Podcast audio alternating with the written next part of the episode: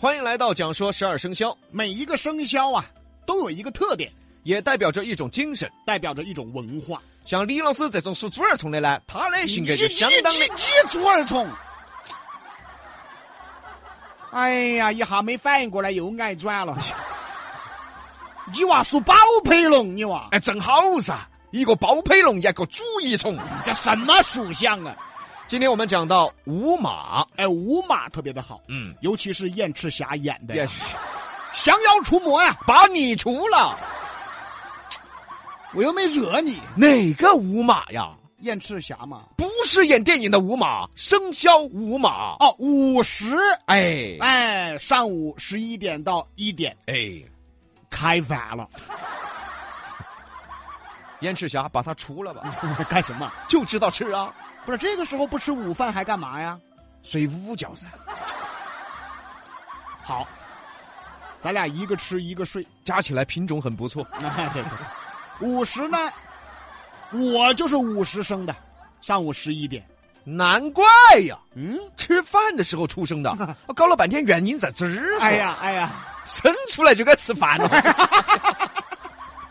为什么在午时呢会选择这个生肖马作为属相呢？原因很简单呐、因为午时这个时间呢，所有动物都是休息状态。包括人也是，这个时间呢身体是疲倦的，哎，由于阳气正旺，太阳正高，人体呢阳气也过旺，所以会造成啊精神疲倦的状态。所以要睡午觉，调节身体的阴阳平衡。再加上老话说呀，早饭要吃饱，午饭要吃饱，晚饭要吃饱，夜宵你吃饱了你。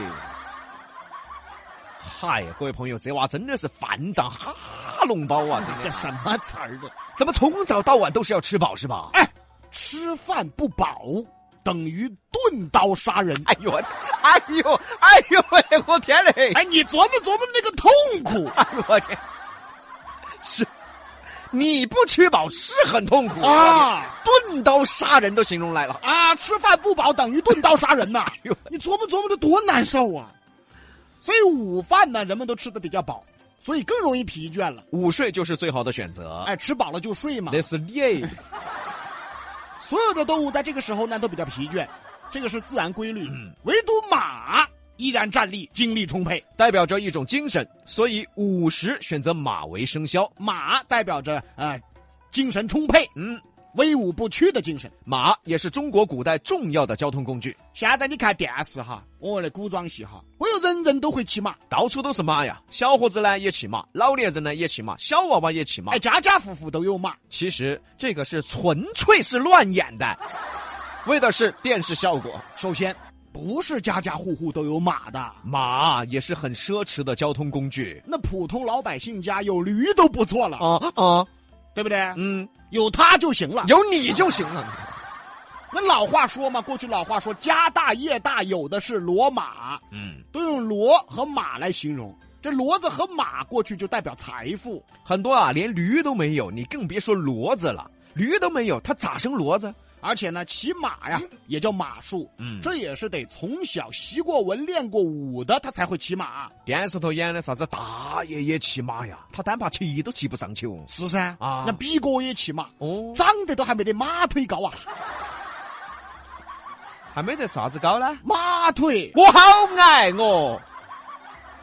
古代读书啊，不光光是读书，嗯也要学习最基本的武术课程，嗯，其实就相当于现在的体育课。最基本呢就是骑马和配件。哎，你看古代很多嗯文人是要配剑的，虽然文人的配件呢代表身份的象征，有点像一种饰品，但是基本的拔剑呐、舞剑呐，这都是要学的。并不是说文人就只会读书，这些也要学，相当于就是啥子？体育课。哦，只是说他的水平嗯，不如那些专业学武的人。就是比不到那些体育生嘛。哎呀，对对对对，所以呢，古代也有体育课。哎，非得是上过学的才会骑马。古代呀、能上学已经很不容易了。一个村子那个时候可能只有一个人认得到字哦，很多村子连一个都不得。啊。要写个信呢，还要跑隔壁子找隔壁子的人来代笔，哦，所以啊，不是人人都会骑马的，大部分是不会的跟这个电视演的是完全不一样的啊。啊。当然也有自学的、嗯啊，也有后来学的。那也是少数。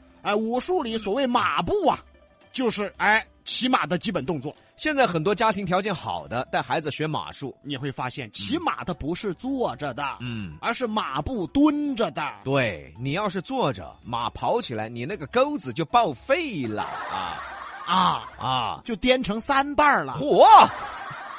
关于马呀，在古代和的习俗和文化和现在电视里看到的是完全不一样的。比如说，过去新郎官儿要骑马，其实都是坐着的，那个马走得很慢，哎，有专门人牵着。他原本是不会骑马的。为什么叫新郎官呢？嗯古代帝王允许老百姓一辈子当一回官儿，嗯就就是新郎官儿，这时候高头大马铜锣开道，享受这个官员的待遇。。不是说随便找个婚庆就对了哈哦， 对那个时候不允许的 哈哦，结婚啊是要到衙门是报备的，跟现在电视里演的完全不一样你看现在演的，啊夫妻对拜一下就是要结婚了。啊哦，那照你这样子说，古代就随便找人拜一下就要 得了，啊，就那么撇脱，啊！掰一个接一盘，掰一个接一盘，好安逸哦！哎、不是，好乱套嘛！哎 哎呀呀，所以大家都知道啊，离婚它有休书，其实结婚也有婚约，也是要到衙门报备，然后你才能够当新郎官，才允许你高头大马、铜锣开道。因为只有官员才是高头大马、铜锣开道，普通百姓那是不许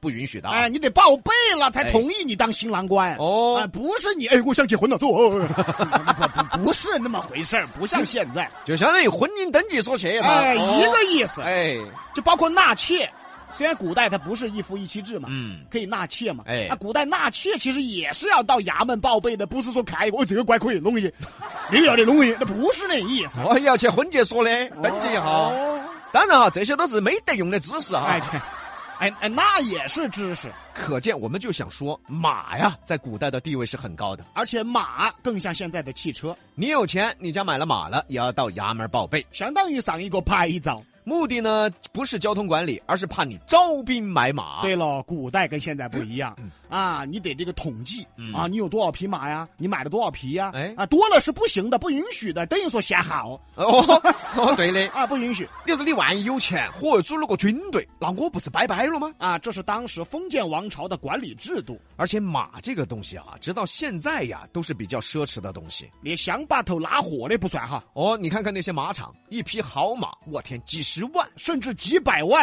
尤其是名马，那是无价的，现在学马术也是比较奢侈的运动，就跟汽车一样嘛，也有几万块钱的，也有几百万的。所以呢，马这个动物从古至今呢，它地位很高。马象征着阳气、朝气、活力，所以属马的人呢，为人正直、聪明机灵，也落落大方。就像骏马一样。这个属性是值得大家学习的。马呢是一个很不错的属相啊，哎，当然也有合与不合呀、羊、虎、狗最合。鼠、牛、兔不合。还是那句话，什么是合？懂得尊重就是合。只要人品好，你跟谁都合。关于马呢，从古至今啊，都在歌颂马的精神。哎，老马识途，嗯，龙马精神。古代的名马也很多，你看吕布的赤兔，这个相当于啥子呢？V 八发动机，哎嚯，项羽的乌骓，这个相当于是奔驰大 G，还有唐僧的白龙马这个厉害了，这个是神仙啊！啊，相当于概念级车型，哎，对嘞，哎，概念车型，伯乐像马的故事呢，直到大家都是挂在嘴边，人人都希望遇到伯乐嘛。人人都把自己比作千里马。是，也确实有很多啊，真的有才华、怀才不遇的人才，嗯确实也是千里马。也有很多以为自己是千里马，其实自己是头驴的。哎哎，嗨，马的精神呢，是十二生肖中值得歌颂的。也是大家值得学习的。成都有罗马市哎，再不了解成都的朋友嘛，也晓得罗马 市，啊，因为要过去转一号线了。是是这交通枢纽。对，罗马市呢，其实就是清朝卖骡子、卖马的地方，其实那个时候能买罗马的，也算是有点小钱的家庭了。尤其是买马，肯定是比较有钱的。你想嘛，别个打牌，他敢在旁边买马？哪个买马呀？打麻将算啊？哎，我要射。 老成都有很多古迹啊，感兴趣的朋友可以多听一下《比洋秀》，哎，坚持传统文化的弘扬。是我们一直在做的。哎，今天聊到十二生肖五马。我们下回再说。西南散口碧阳秀八六幺二零八五七。